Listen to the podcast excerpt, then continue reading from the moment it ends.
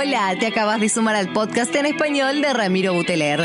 Acá vas a encontrar audios sobre motivación, creatividad, innovación, emprendedurismo, inspiración. Vamos a reflexionar, vamos a pensar, fundamentalmente generando sonrisas. Bienvenidos.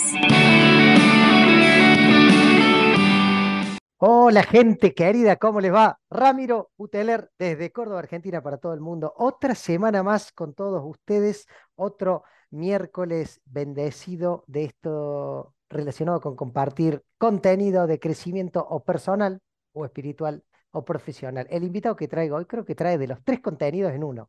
Es un mix, lo conocí hace unos meses en redes, no sé quién de ustedes me pasó, tenés que seguirlo, tenés que seguirlo. Y cuando entré conecté muchísimo, tiene una cara de bueno que lo mata, pero cuando vos empezás a profundizar y ves todo el contenido, a mí me, me sorprende. Así que sin tanto preámbulo, el querido Leo Nabel. Leo, querido, bienvenido a estos podcasts en español de Generando Sonrisas. Mm, gracias, gracias por la invitación. Un gusto, gusto compartir. Siempre es lindo compartir. Leo, sé que estás en Perú, yo estoy desde Córdoba y de todo lo que vos venís charlando y compartiendo en contenido digital, puntualmente o bien fuerte en Instagram, quiero que entremos de lleno al gran tema. El otro día hice una, una, historia donde puse, viste, este, este buzón donde la gente pregunta y se habla mucho del tema financiero, económico. En mm. Córdoba le decimos plata, eh, se le dice dinero, plata le decimos nosotros. Eh, por donde quieras. Eh, sé que estás como compartiendo de este tipo de contenido y, entiendo que te debe resonar mucho, debe tener mucha devolución de, inquietudes de gente que le genera resistencia, como los que están abiertos a, escucharte. Mm, bienvenido. Bueno, em, es como que lo que pasa es que hay mucha gente que sufre por plata, ¿no? En la sociedad como que nos educan como para estar persiguiendo el dinero y la fama y el reconocimiento y la gente se pasa la vida estudiando y la universidad y la título y la empresa y el emprendimiento y, y a ver la idea ganadora y a ver el próximo Bitcoin y el próximo no sé qué y siempre como que la búsqueda tiene que ver con con el dinero, como si fuese esta zanahoria inconsciente de que cuando tenga dinero voy a estar salvado. ¿no? Y, vengo como acá como a, mm, a, reivindicar la energía del dinero, no vengo como a castigarlo ni a ponerme como decir, no, el dinero no sirve. Para mí el dinero es fabuloso porque hay un libro que habla mucho de esto que es el de Yuval Harari, que se llama Sapiens, muy famoso el libro. Y él habla mucho del dinero y él lo que dice, el dinero sirve como un lenguaje común. O sea, como vos te vas a China y no comes lo mismo, no hablas lo mismo, te vestís totalmente distinto, pero tenés un billete de 10 dólares y las dos personas entienden perfectamente de lo que están hablando. Como que el dinero es, es una herramienta que nos permite como unificar el mundo en un montón de aspectos. Entonces, no sé, yo viví dos años en India y, lo mismo, como que no hablan, no entendés nada y todo es distinto. El lenguaje de la plata lo hablan todos. Eh, y lo que tiene y por lo que hablo tanto es porque la gente sufre mucho por el tema del dinero. La gente como que hay mucho sufrimiento y siempre está este, esta preocupación en la cabeza de que no voy a tener suficiente. Em, así que bueno, Leo, eh, hoy como que estaría bueno hablar un poquito de esto, como a ver si pasa que vos recién nombraste plata, dinero y nombraste energía y nombraste reconocimiento y, vas como poniéndole como, como títulos a esto. Y la gente lo sufre a mí me pasa en mucha menor eh, nivel que el tuyo, entiendo por la cantidad de gente que te sigue, la comunidad, por lo que vos te venís dedicando, que la gente dice, bueno, sí, pero, pero, pero está faltando, o estamos en época de crisis, o estamos, y se paran, viste, como con una resistencia. Y, te miran, eh, quiero preguntarte esto porque es un poco la pregunta que suele salir de, sí, vos porque no viviste lo que yo viví, vos porque no pasaste. Pero Leo pasa un montón de cosas. Yo creo que, que desde, dónde, desde dónde se pare Leo a, conversar sobre esto. Vale, bueno, yo eh, nací en una familia de clase media en Buenos Aires. Em, siempre tuve comida en la mesa y siempre tuve una ducha agua caliente y siempre tuve un lugar donde dormir, pero no éramos ricos, no éramos ricos, como que la familia también son comerciantes, también como esta actitud medio emprendedora y como que siempre el tema de los negocios, como que era siempre un rush, siempre un tema de los negocios, como que buscando a ver como el próximo negocio como para, como si la vida fuese como una búsqueda completamente material. Y mm, lo, que, lo que me pasó, tuve un gran descubrimiento cuando estuve en India porque me daba cuenta de que ahí el, viven con mucho menos, pero son mucho más felices. en general, ¿no? No todos, pero como que está esta cosa de que no tienen esta búsqueda material tan, tan como la tenemos en, en la sociedad más de, de, Occidente. claro. Nosotros venimos, seguimos más la línea de Estados Unidos, ¿no? En la cosmovisión, como que la vida se trata de alcanzar y tener una casa más grande y un auto mejor y familia, hijos, irte de viaje dos semanas a no sé dónde, como si eso fuese lo que te genera una realización personal de largo plazo. Y lo que me chocaba de India es ver gente que quizás que vive con muy poco, pero que tiene una calma y se los ve bien y se los ve felices y no, no te van a matar para robarte el teléfono, como que están bien así, ¿no? Y, y me generó muchísimas preguntas. Y algo que descubrí es que la relación, descubrí que el juego del dinero es un juego muy espiritual. Si bien se parece como algo muy material y todo, me di cuenta que la relación con el dinero es un juego muy espiritual que si bien en la superficie todo es, todo es cierto, ¿no? Que la crisis, que el negocio y la estrategia, todo eso sirve, hay un componente de fondo que es de lo que nadie habla, que es esta relación intrínseca que hay entre el valor del dinero con, el valor que tengo por, conmigo mismo. Por eso muchas veces pasa de que hay personas que vos le decís, querés ganar plata, tenés que seguir esta fórmula, esta estrategia. Yo tengo una escuela de emprendedores online, escuela de emprendedores conscientes. Y a veces les digo a los chicos, miren, si quieren aumentar los sus seguidores, tienen que hacer esto, esto y esto y probar esto y lo otro. Y si bien sabemos las respuestas, igual no lo hacemos. Yo sé que tengo que hacer esto, muchas veces no pasa esto. Como que sé lo que tengo que hacer, pero no lo hago. Entonces, eso es lo que nos muestra muchas veces, es que hay un bloqueo que tiene que ver con otra cosa. Hay un bloqueo emocional, hay un bloqueo energético que está de fondo. ¿no? Porque si el juego del. Porque vos te metes en internet y pones googlear cómo, eh, cómo ganar 10 veces más o cómo hacer para aumentar mi, mis, mis activos. O sea, tenés toda la información disponible, pero la gente igual elige no hacerlo.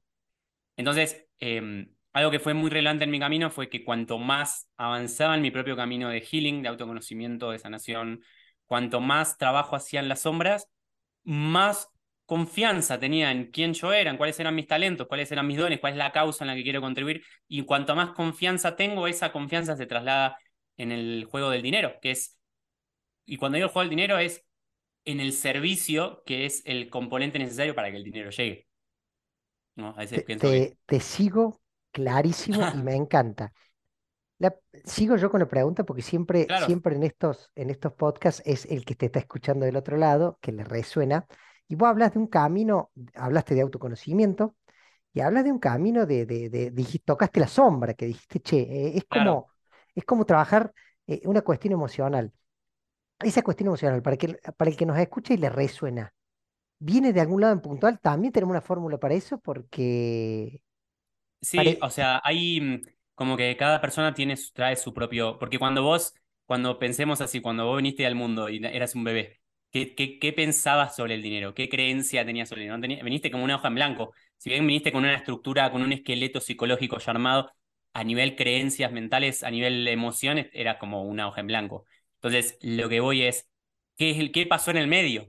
Que llegás a los 30, 40, 50 años y decís, la puta, pasaron 5 o 10 años y me doy cuenta que sigo parado en el mismo lugar que estaba parado antes, que siempre me faltan 5 para el peso.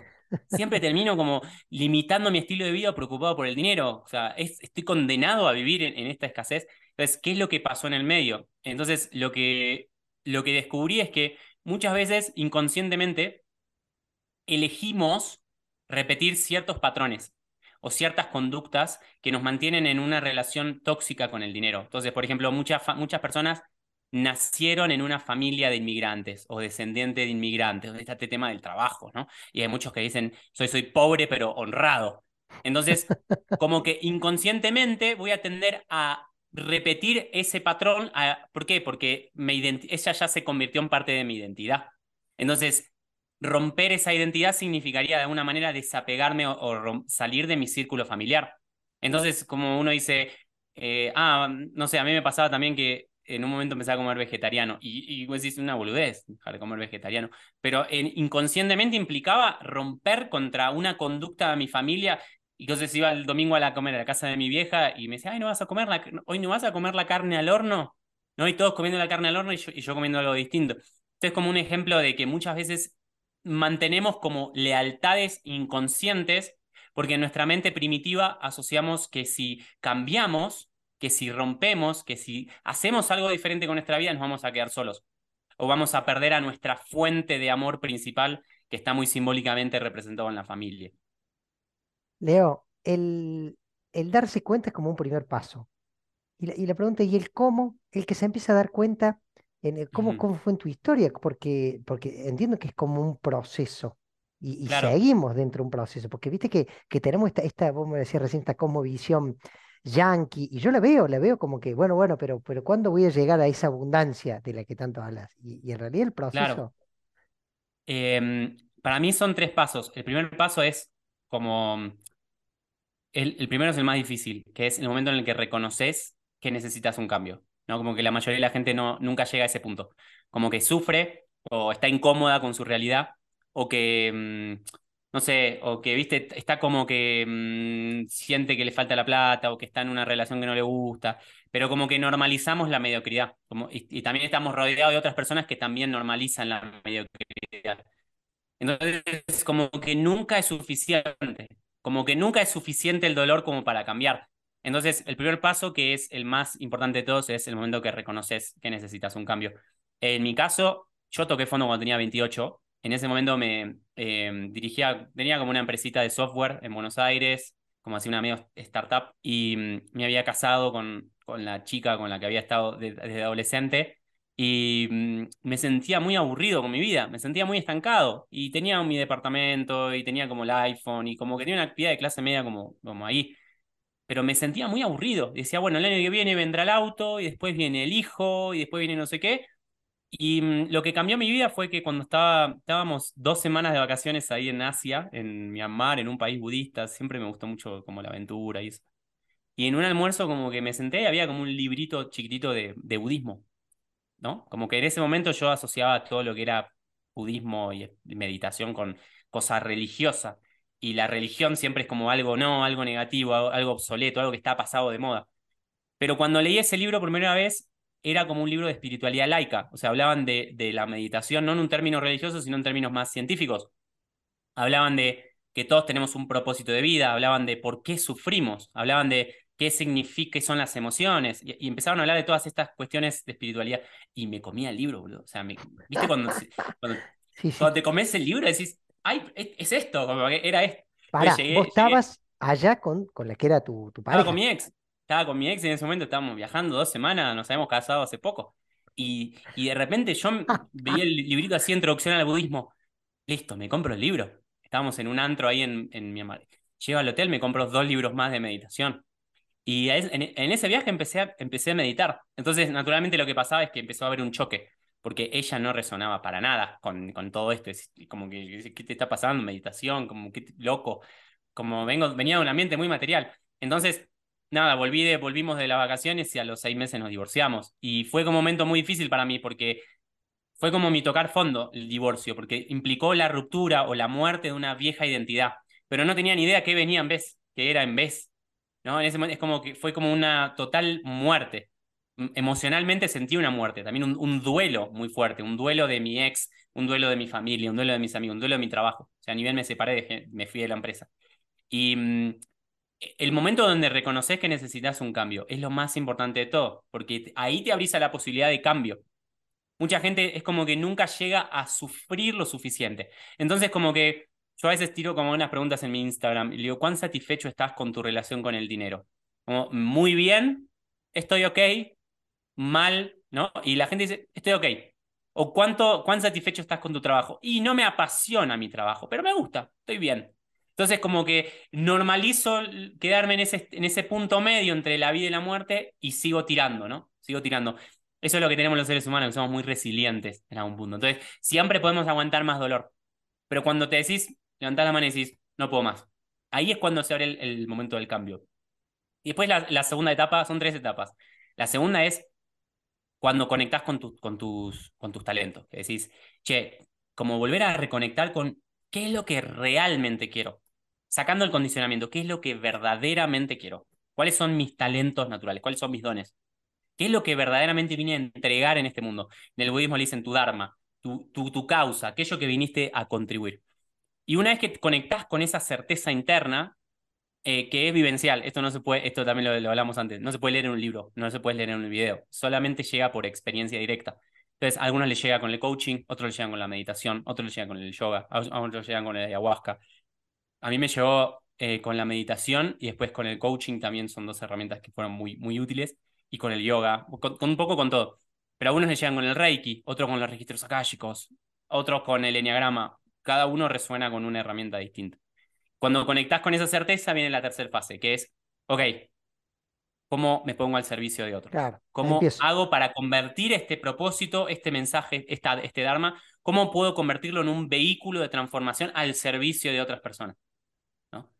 Em, y ahí tu relación con el dinero se, se transforma totalmente. Y, y, agrego algo más, y te, tiro, un monólogo largo, que es... Em, hay una, hay una diferencia enorme entre el dinero y la abundancia. Eso es como, una cosa es tener dinero y otra cosa es, es sentir abundancia. Son dos, dos mundos completamente distintos. Em, pero bueno, ahora si querés, indagamos. Escucha, lejos de hacer un monólogo, Leito, em, es, tan, es tan claro el mensaje porque habla de ese primer punto, cuando vos decís reconocer que necesito un cambio, y capaz que el cambio no solo no es en trabajo, y vos lo dijiste, y, capaz que el cambio es en la familia, capaz que el cambio es en el cuerpo, eh, capaz que el cambio es en la pareja. Es como, es, es una cuestión que, que hoy a veces de afuera uno ve, sí, sí, esto que te decía, ¿no? Esa, esa envidia, digo envidia, por decir, celo de que él anda viajando por el mundo. Sí, sí, pero todo el proceso que pasó, Leo, y toda la cuestión. Y yo te invito a que vos también la pases. Y yo te invito a que vos también hagas tu camino. Te quería preguntar algo, esto me encanta porque es la parte en la que lo hago personal el podcast, como si estuviéramos solos. Me encanta. Em, la meditación, ¿qué tipo de meditación hacías? ¿Qué tipo de meditación entrenaste? Eh, si tuvieras que recomendarla. Es un mundo, es un mundo, ¿no? El mundo de las meditaciones. Probé de todo. Em, como que también en, en, un momento cuando estaba también en mi momento así de en Buenos Aires y muy interesado en la espiritualidad y en el autoconocimiento, en un momento como me agarró la loca y mm, sentía que si quería dedicarme a esto, si quería dedicarme a acompañar a otras personas en procesos de, evolución espiritual, tenía que encarnar mis valores, tenía que ser, tenía que convertirme yo en, en, los valores que transmitía. Y en un momento dejé de resonar con la vida en Buenos Aires, en la vida en la ciudad, como que sentía que estaba estancado, que no estaba creciendo, sentía que necesitaba otro contenedor, otro contexto para poder, para que mi semilla como que e, evolucione, ¿no? Y mm, en un momento el, me desperté a la mañana, día de mi cumpleaños número 30. Abrí, lo primero que hice fue abrir la computadora, me metí en la página de aerolíneas y me saqué un pasaje de ida a Nueva Delhi. Y esa misma hablé con mi ex jefe, estaba haciendo como ahí unos trabajitos y le dije que renunciaba. Y me fui a India. Y ahí mi, mi intención era aprender. Fui como muy abierto a aprender de todo. Entonces recorrí centros de meditación, ashram, estuve como en muchas comunidades distintas como curioso, como abierto a, ver, a, ver qué hay todo esto.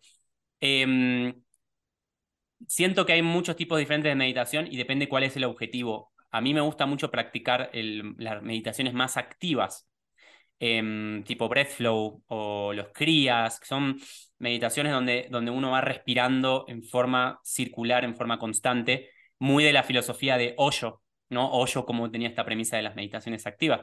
Pero también me gustan mucho las meditaciones más pasivas, estilo Vipassana, como que hice varios retiros de silencio y también son muy buenas, como que cada uno sirve como un, propósito distinto. Creo que parte del viaje de la espiritualidad es como agrandar nuestra caja de herramientas y escuchar el cuerpo y, mm, usar las herramientas en función de lo que el cuerpo te va pidiendo en cada momento.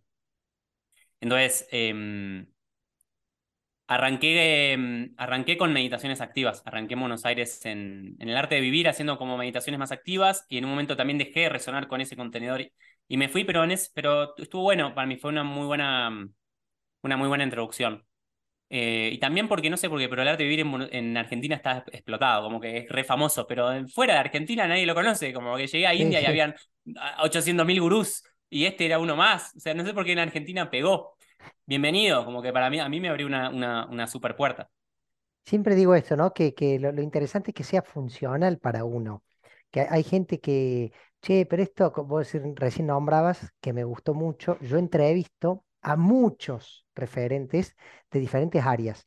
Y hablaste de neagrama, y hablaste de constelaciones, y hablaste de registro, y todo, todo, siempre estoy, estoy entrevistando y conversando con gente de estas ramas. Cada vez más estas ramas se vuelcan al plano material, profesional, económico, que antes eran como cosas totalmente, y, y cuando vos lo hablas en tus redes, que es una de las cosas que disfruto, eh, lo vemos a Leito haciendo música, haciendo pero a la vez dando cursos desde de cualquier punto, y es, es como que pinchás. Yo siento que vos pinchás en esto, porque, che, che, no es que, que soy el único, vos también podés. O, pero, pero 100%. pregúntate, 100%, basta de gurús, basta. esta- estamos en la época, como que mi compa es astrólogo y dice que estamos entrando en la era de Acuario, la era de Acuario, la era de la red, ¿viste? Y no estamos más, o sea, yo pienso que nosotros miramos dos mil años atrás y vemos que había, que estaba Jesús y que estaba Buda. Y que, había como gurús, que había como, como personas, personas puntuales que se habían despertado y transmitieron un conocimiento. Yo creo que estamos en una era donde estamos despertando como comunidad, como red. Y eso, eso lo que significa es que la idea es que cada uno pueda encontrar su propia divinidad dentro y compartirla con otros. El propósito del viaje espiritual es arrancar por uno, pero que sigue hacia los demás. O sea, el alma, una de las necesidades del alma es la contribución, que es esta idea de, dar servicio, de compartir. Si vos observas la naturaleza, te vas a dar cuenta de que cada, o sea, un manzanero, por ejemplo, el propósito del manzanero es crecer árbol y dar manzanas para que esas manzanas después alimenten a los animales, a la tierra y todo. Entonces, es como que naturalmente nuestro alma, no quiero ponerme muy esotérico, pero es esta idea de que vinimos a contribuir. Cuanto más estás alineado con esta idea de ponerte a, crear y hacer algo por otras personas desde tu lugar. No hace falta que seas como un, un pseudo desde el lugar que estés, con lo que sea que, puedas contribuir, vas a ver que tu, la calidad de tu vida cambia. ¿no? Eh, em, entonces es eso, es un poco también el mensaje que intento transmitir, que es, boludo, yo soy un chabón normal, igual que vos, igual que cualquier otro, y nací en la clase B en Buenos Aires, y te juro que era un chabón recontra normal, no era el que tenía las mejores notas en el colegio, no era el que destacaba, o sea, entonces, si yo puedo, como, ¿por, por qué vos no? O sea, no, mm, me da esta sensación de que es el momento de que, de empoderar a, la- a cada una de las personas. Creo que el cambio de la sociedad, se habla mucho de la sociedad y la política, la economía, el sistema. Creo que el cambio en nuestra, en, en el nuevo mundo, el cambio de la sociedad, de verdad, no va a venir con un gobernante distinto, no va a venir con un presidente distinto y no sé qué. Para mí va a venir cuando cada uno de los ciudadanos hagan lo revolucionario que es cambiarse a ellos mismos. Cuando todos hagan el proceso de cambiarse a ellos mismos y tomar responsabilidad sobre su vida, naturalmente eso va a resultar en una sociedad mejor, en una sociedad distinta, en una sociedad más consciente. No va a ser perfecta, porque no, El- el- el- la naturaleza humana es, implica imperfección, pero sí creo que puede ser una sociedad mucho más funcional, donde haya mayores niveles de disfrute, donde haya mayores niveles de placer, donde haya muchos menores niveles de, de conflicto, de drama, de violencia, de escasez. Creo que una sociedad abundante es, mucho, es, es, es recontra posible. Sí. Y es más, no es posible, es inevitable para mí. Porque el proceso de despertar espiritual en el que estamos está creciendo a pasos agigantados. Entonces, cuando yo empecé a meditar hace unos años atrás, como todavía era medio loco. Ahora estás pasado de moda si no meditas. Ahora, ahora es como que tú- ahora todos hacen yoga, o todos alguna vez hicieron alguna clase de yoga en su vida. No, no existe, como todos saben lo que es el yoga. El yoga se está volviendo de moda. Y la ayahuasca, la primera vez que tomé ayahuasca, es como que, uff, como que en que estar. Y ahora como que todos, cuando decís ayahuasca, algo escucharon y hasta alguna que otra ceremonia se tomaron.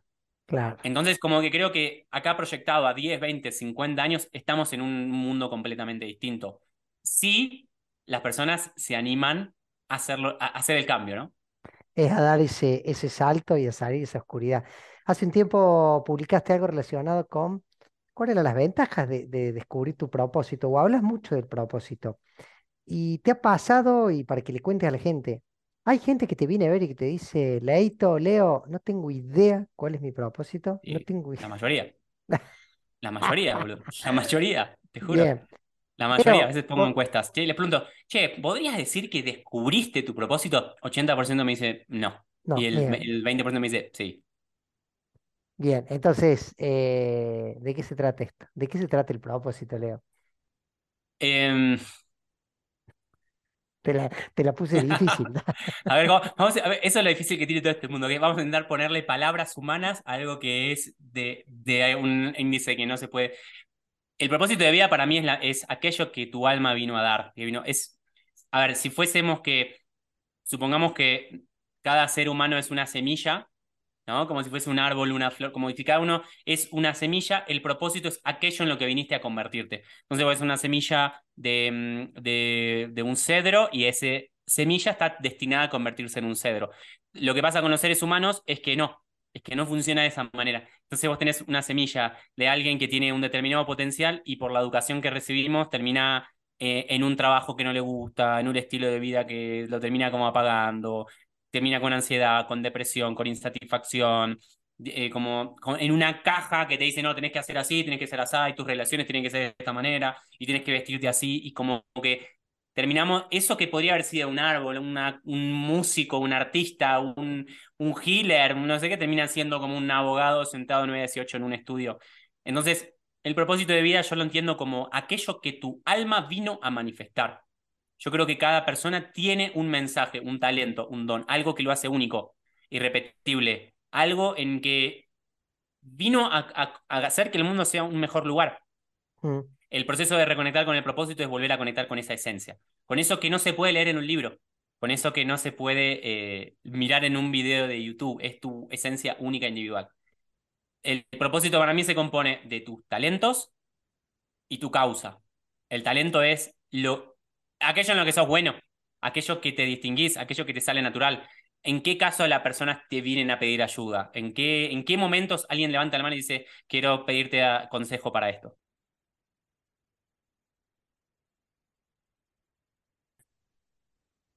el talento, que es, es, lo que te hace único, lo que te hace irrepetible, aquello en lo que las personas vienen y te dicen, che, claro, que te buscan, que te llaman, perfecto. Y lo segundo es la causa, que es vos viniste a contribuir. Entonces vos mirás el mundo, mirás la sociedad y decís, según tu perspectiva, ¿en qué cosas la sociedad está mal? O sea, ¿en qué no resonás con la sociedad? Entonces, algunas personas se dan cuenta de que se van en la causa de la alimentación. Entonces se ponen a, transformar, la, está todo el movimiento de la alimentación verde, la alimentación consciente, en volver a la tierra, en el eh, food as medicine, la comida como medicina, no está todo este movimiento. Después hay otros que trabajan mucho el tema del vínculo con el cuerpo, en la reconexión. Entonces ven, ven que la gente está desconectada de su cuerpo. Entonces van en la misión del cuerpo, de la reconexión con, con nuestro cuerpo y el movimiento fit y el yoga y todo esto. Yo em, estoy, yo siento que la causa es la felicidad. Creo que, que en nuestra sociedad lo, el, el error más grande de nuestra sociedad y el mayor problema, que para mí es la raíz de todo el drama, toda la violencia, es es que la narrativa que tenemos en nuestra sociedad respecto a la felicidad, ¿no? No nos educan para ser felices, nos educan para ser funcionales a un sistema industrial, que es algo que se habla mucho. Nadie nos educa de cómo es el arte de ser felices, no nos enseñan a meditar, no nos enseñan, no nos dicen que tenés un talento, no nos dicen que podés vivir de tu pasión. Te dicen lo opuesto, no, no, no, Anda, elegiste un, un, trabajo seguro porque de músico no puedes vivir, como que de profesor de meditación no puedes vivir, como coach no vas a ganar plata. Me acuerdo cuando, cuando empecé con el coaching me decían, no, no, cuando le dije a mi familia que iba a renunciar a mi trabajo seguro para dedicarme a ser profesor de meditación, me dijeron, este flaco eh, eh, vuelve en dos meses a pedirnos plata prestada y terminar como hippie abajo de un tren. Entonces nadie nos educa en todo este tema de cómo de, que es posible vivir de lo que amás, ¿no? Entonces, eh, creo que hay algo muy fuerte para mí en la causa de la felicidad. Creo que una sociedad donde todos sean felices es posible, pero no la sociedad, no la felicidad entendida como, como placer, como esta cosa, no, esta cosa, no, es ser, feliz, estarte con amigos, comerte un asado, fumarte un porrito y mirar fútbol, ¿no? Ser feliz es tener una noche furiosa de sexo con una chica que te levantaste, no sé, como que está esta cuestión de que la felicidad tiene que ver con placeres efímeros, placeres materiales, con, con experiencias. Y para mí la felicidad es algo que no depende de tu estado emocional y es algo que no depende de las condiciones externas. La felicidad es un estado de ser que viene de, solamente viene de la certeza, es una certeza interna. Saber quién sos en esencia y cuál, para qué estás acá. ¿Cuál es tu función en esta, en esta existencia humana? Me encanta. Leo, eh, el que le resuena, eh, que empiece a buscar en prestar atención, en la señal. Eh, digo, el, el, que, el, que, el que le resuena, el que dice, quiero buscar mi propósito, como decíamos recién, ah, que la gran mayoría no, no sabe por dónde. Por dónde, el que nos está escuchando ahí como, yo siempre digo, como el, disparador que, que Leito te, te, ponía, te ponía en WhatsApp, eh, Leo, agitador de almas. agitador de almas. Ojalá, como, claro. Ojalá, em, mm, a mí me sirvió arrancar por la meditación Em, lo que recomiendo siempre es, el que está en este proceso de despertar en esta primera etapa, recomiendo mucho las inversiones. Como que un error es, ah, bueno, y voy y me meto en una clase de yoga random, ahí que está como tirada por ahí. Y es muy difícil como entender la esencia del yoga cuando venís en, un, en una vorágine, con una maraña y con... Es difícil que en una hora y media comprendas la profundidad. Entonces yo recomiendo mucho arrancar siempre con inmersiones. Retiro de fin de semana, talleres intensivos, algo donde puedas verdaderamente tomarte el tiempo para experimentar esa herramienta. Y a cada uno le resuena lo que le resuena. A mí arranqué con meditación y después profundicé mucho con el coaching, después profundicé con el yoga. Quizás, por ejemplo, hay gente que me pregunta mucho, yo hablo mucho de la ayahuasca y hablo mucho de las experiencias con, con psicoactivos. Y yo creo que hoy alguien que nunca meditó, mandarlo a una ceremonia de ayahuasca es un salto demasiado grande porque te colapsa todo el ego, te colapsa toda la identidad y es como que te puede, puede ser demasiado largo. El que está arrancando, yo le diría que empiece a, conocerse a través de la meditación o del yoga. Bien. Leo, eh, un placer todo lo que estamos conversando. La, la pregunta, la gente en redes eh, te escribe, vos estás teniendo, tenés una escuela virtual, me decís. Claro, o sea, mi foco es, eh, hago como que me, me enfoco en, en, las dos instancias del proceso. El primero es cómo descubro mi propósito, cómo, cómo conecto con esa, con esa certeza, cómo vuelvo a, reconectar con mi propósito. Para eso lo que hago son inmersiones. Hago, por ejemplo, ahora tenemos una inmersión en India de 21 días. Es un viaje, por, es un tour por India con coaching, con, con, con un montón de herramientas donde ayudamos a las personas a través de estas herramientas creamos un contenedor de 21 días grupal para que vuelvan a reconectar con ese propósito. Entonces, en 21 días la gente flipa, como que es, es el, primer, el primer proceso. Y lo segundo es, me enfoco en cómo monetizar todo esto, cómo materializar mi propósito. Che, yo ya estudié coaching, che, yo ya hice mi profesorado de yoga, eh, ya soy terapeuta holístico, ¿cómo puedo vivir de esto? ¿Cómo crezco mi comunidad online?